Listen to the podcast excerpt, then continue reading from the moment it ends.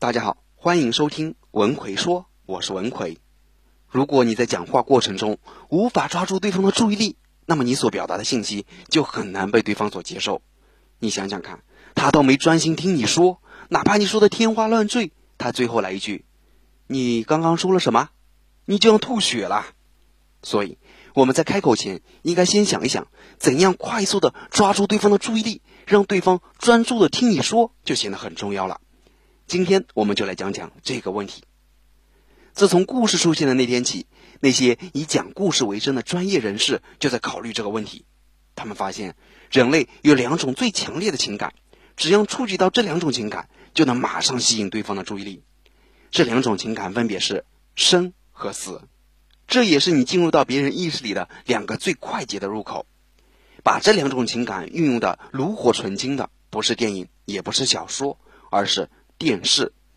因为电视的特性决定了它是切换成本最低的媒体，只要按一下遥控器，你就能换台。所以，想要保持收视率，电视就必须得吸引住观众的注意力。而刚才说的两大情感生和死，就是电视节目吸引注意力最有效的手段。这两种情感是怎么发挥作用的呢？他们是怎么套路你的呢？你又应该怎样把这些套路拿过来说服别人呢？我们一个一个来说。一生，首先是生，也就是最底层的求生欲。触动这种情感的关键在于，你要撼动对方的生存安全感，要让人觉得生存受到了威胁。这听起来有点危言耸听啊，但是仔细观察一下，你就会发现。大多数养生类的节目就在用这个方法。晚上六点到六点半之间打开电视看看，这是中老年观众的高峰收视时段，这类节目最多。这些节目的核心算法可以概括为六个字，叫“你有病，我有药”。只要你盯着看几分钟里面专家的讲话，他在描述病症，一定会让你觉得自己可能生病了。比如专家说，心脏病。早期的症状可能只是咳嗽、大量出汗、四肢乏力，很多人意识不到，等发现时悔之晚矣。假如你最近作息不规律，并且有上述症状，你要小心了。来来来，你说说看，你有没有这种症状？作息不规律、大量出汗、咳嗽等这种事，几乎每个人都有过，尤其是年纪大一点的人。所以中老年人一听，脑海中马上出现一个问号。我是不是得心脏病了？万一得了病，又该怎么办？带着这些强烈的意图，他一定会接着看这个节目。你看，轻松的吸引住了他的注意力。这个原理就跟过去路边算命的有点像。算命先生为了揽客，只要看到一个人路过，上来就是一句：“小伙子，我看你印堂发黑，最近恐怕要出事啊！”这时，你最底层的生存安全感就被撼动了。怎么办？只有听这个算命先生继续把话说完呗。当然，我不是说养生节目和算命一样，而是想说他们背后管理注意力的机制是高度类似的。这个管理注意力的公式就是：你有病，我有药。注意，这不是让你一上来就告诉别人他有病啊，而是要通过你的讲述，让他产生自我怀疑，让他自己觉得自己可能有病。但这个公式怎么应用到我们的日常表达里呢？我们需要稍微做个变形。把你有病换成你有错，也就是撼动对方的基础认知，让他觉得自己一直以来深信不疑的事情可能是假的，是错的。一旦对方产生这种感觉，他的注意力就被你锁定了。说白了，就是要先为自己的观点在对方的意识里找到一个对立面，竖一个靶子。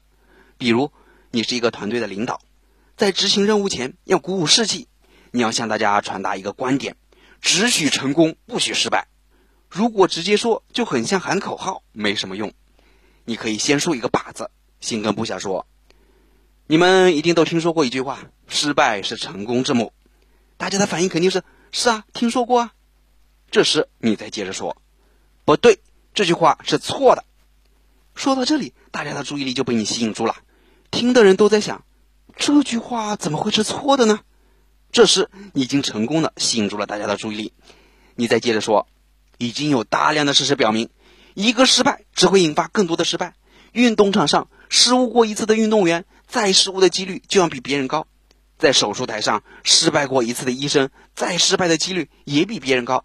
所以，这个任务只许成功，不许失败，假如不幸这项任务最后还是失败了，你要抚慰军心，就要跟大家说，失败是成功之母。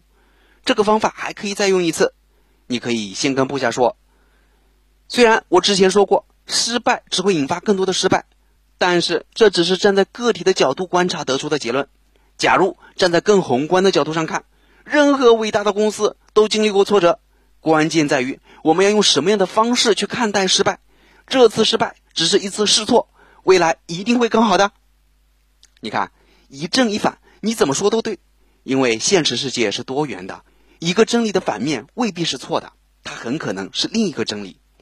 畅销书《了不起的盖茨比》的作者曾经说过：“抱有两种相反的观点，而且还能正常行事，这是一流智慧的表现。”今天我把这句话借鉴过来，稍微改改。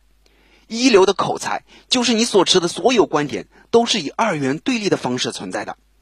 因为要传达的一个观点，要吸引别人的注意力，最快的办法就是先竖一个靶子，自己再把它击倒。想要做到这一点，你就必须要清楚一个观点的正反两面，它们各自的合理性在哪儿。好，这是我们要说的第一种快速俘获别人注意力的方法，也就是抓住“生”这个情感，建立一套“你有病”。我有药的表达系统，这个公式对应到我们日常的表达中，就变成了你错了。二死，说完生，我们再说第二种情感死。这里的死指的是随机死亡，在一个故事里，角色的随机死亡会产生巨大的抓力，把观众的注意力牢牢锁住。比如美剧《权力的游戏》，每一季都得死一批角色，而且你永远猜不到下一个领盒饭的人是谁。角色的消除是完全随机的。再比如，很多真人秀节目里，在头几期塑造了一些种子选手，让你觉得他们就是这个节目的主角，但是没几期，他们却接二连三的被淘汰。你肯定会想，这不是主角吗？怎么突然出局了？接下来会发生什么呢？这就是角色的随机消除，他们打破了你对未来的确定性的感知，你总是猜不到故事到底会往哪个方向去发展。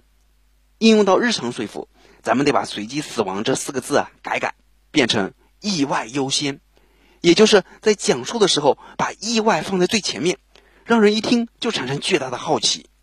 比如你去相亲，路上堵车，你迟到了足足一个小时，对方早就不耐烦了。你到场后，他很可能就会甩下一句：“我最讨厌不守时的人”，然后就转身就走了，你连解释的机会都没有。这时，你就可以用意外优先的这个方法，先跟对方说：“我本来不该来参加相亲，不该来见你的。”对方一听，大概率上会愣住，会觉得太意外了，这是什么意思啊？他的注意力就会全集中在你接下来要说的话上。这时，你再说：“因为我知道自己迟到了一个小时，失去了最基本的信用，你有充足的理由不原谅我。但是，正因为我让你白白耽误了一个小时的时间。”所以我必须得来，必须得当面向你道歉。道歉之前，请给我两分钟介绍一下自己。